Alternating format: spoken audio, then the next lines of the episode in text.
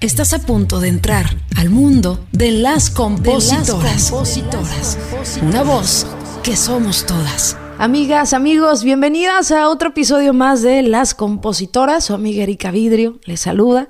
Perdón mi voz aguardientosa, no me eché unos mezcales o me estoy despertando. Llevo un par de días eh, enfermita, pero todo bien, gracias a Dios. No me quiero perder la oportunidad de, comentarles esta noticia acerca de, esta ley ¿no? de equidad musical estadounidense, de este avance que da esta ley en el Senado de los Estados Unidos y que va a tener eh, gran actividad en este cierre de año. Bueno, vamos por el principio. Muchos, y yo se los he comentado en este, en este espacio de las compositoras, eh, muchos se han enterado de que Estados Unidos es uno de los pocos países, junto con Irán y Corea del Norte, que no tiene una ley que exija que se pague regalías a los artistas, intérpretes, músicos y dueños de máster cada vez que sus grabaciones suenan en la radio terrestre, AM y FM. No existe eh, por décadas. Nunca ha existido una ley que, por ejemplo, si yo tengo eh, como compositora, porque luego se confunde que esto tiene que ver con la composición. No, tiene que ver con los derechos conexos, ¿no? Que son los dueños de máster, si tú tienes un proyecto independiente y tú eres dueño de tu máster, con los artistas, los cantantes, los que ponen su voz en esas canciones y suenan en radio, y también los músicos, ¿no? Que colaboraron en esa grabación. Bueno, como te dije, por, años, por décadas, Estados Unidos no ha pagado, no existe una ley para los creadores, los artistas, dueños de máster, que las radios AM y FM pues les paguen a estos creadores. Y esta ley, que se llama en inglés el American Music Fairness, bueno, ya ha tenido por parte de, republicanos y también demócratas, pues un, proyecto de ley que está avanzando, ¿no? Esta ley lo que exige es que las emisoras terrestres, eh, aclaro que son terrestres porque en este momento la única regalía que se le paga a los dueños de fonogramas, ¿no? o dueños de máster, a los intérpretes, artistas y músicos, son regalías de derechos conexos, pero de radio satelital ¿no? o digital, como Pandora, como eh, otras radios satelitales, pero no terrestres. Nunca una AM y FM en Estados Unidos le ha pagado, porque solamente no existe la ley, a creadores, artistas y dueños de máster. Esta ley dice, ¿saben qué? Las radios hacen un chingo de lana de publicidad, ¿no? Con estas grabaciones, y aunque sí se les paga a los compositores y a las editoras, ¿qué pasa con los artistas? ¿Qué pasa con los dueños de máster? Esta ley está exigiendo que esas radios que generan al año, ¿no? Millones, pues bueno, también eh, cumplan con pagar a los creadores. También hay una inflexión en esta ley porque dice, no podemos medir a todas las estaciones igual. Hay estaciones que generan muy poca lana, entonces a ellos, a ver, vamos a darles una cuota anual dependiendo de lo que se gane, ¿no? Eso es lo que tiene esta ley a rasgos eh, generales. Y creo que es positivo para todos los creadores, ¿no? Imagínate que tú como artista eh, estés sonando en las radios terrestres de Estados Unidos, bueno, ahí tienes ya una regalía, o que tu rola esté sonando, ¿no? Eh, rola que tú eh, invertiste en tu máster en, la radio terrestre AM o FM en Estados Unidos, también viene a ser una regalía extra que a nadie le, le viene mal, ¿no? Para aclarar el punto directo, en dónde estamos y hacia dónde vamos, pondré un ejemplo de una canción. Por ejemplo, una canción mía.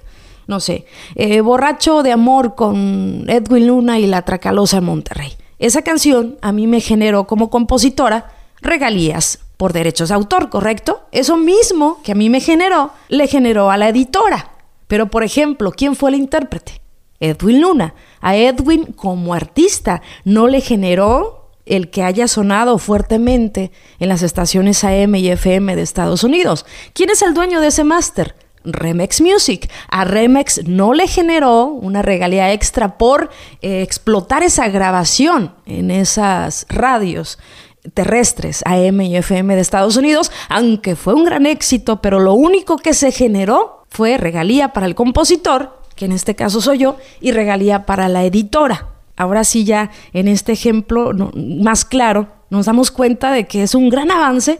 Se dice que en este cierre de año puede haber eh, noticias, ¿no? Buenas o malas, porque también está la contraparte. ¿Cuál es la contraparte? Que hay un grupo de gente, así como los que están defendiendo esta ley, ¿no?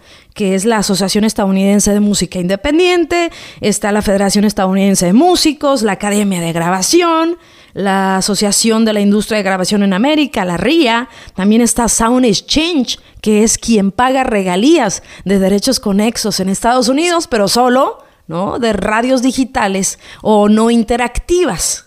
¿no? Plataformas no interactivas. Hay la contraparte. ¿Quiénes están diciendo, saben qué? No se puede. La radio ha bajado sus ventas debido a las plataformas digitales y va a ser como un, una tumba para las radios que aparte de pagar licencia por tocar música a los compositores y a las sociedades de gestión colectiva, aparte pagarle a los artistas y a los dueños de, de máster, ¿no? Esta otra contraparte que está luchando para que este proyecto de ley no avance, pues tiene que ver con la Asociación Nacional de Radios en Estados Unidos, todos los que manejan ¿no? esta industria de la radio que están diciendo que va a ser un acabose total, eh, va a crear dificultades económicas para las estaciones de radio, ¿no? ¿Por qué? Porque ya se suma otro gasto más. Yo lo que digo que debe de haber un equilibrio, ¿no? Si una estación de radio está generando millones y millones en publicidad, yo creo que debe ser eh, equitativo lo que tiene que pagar. A mí me parece que por décadas eh, la radio ha estado libre de esa regalía y yo como mujer de radio por muchos, muchos años,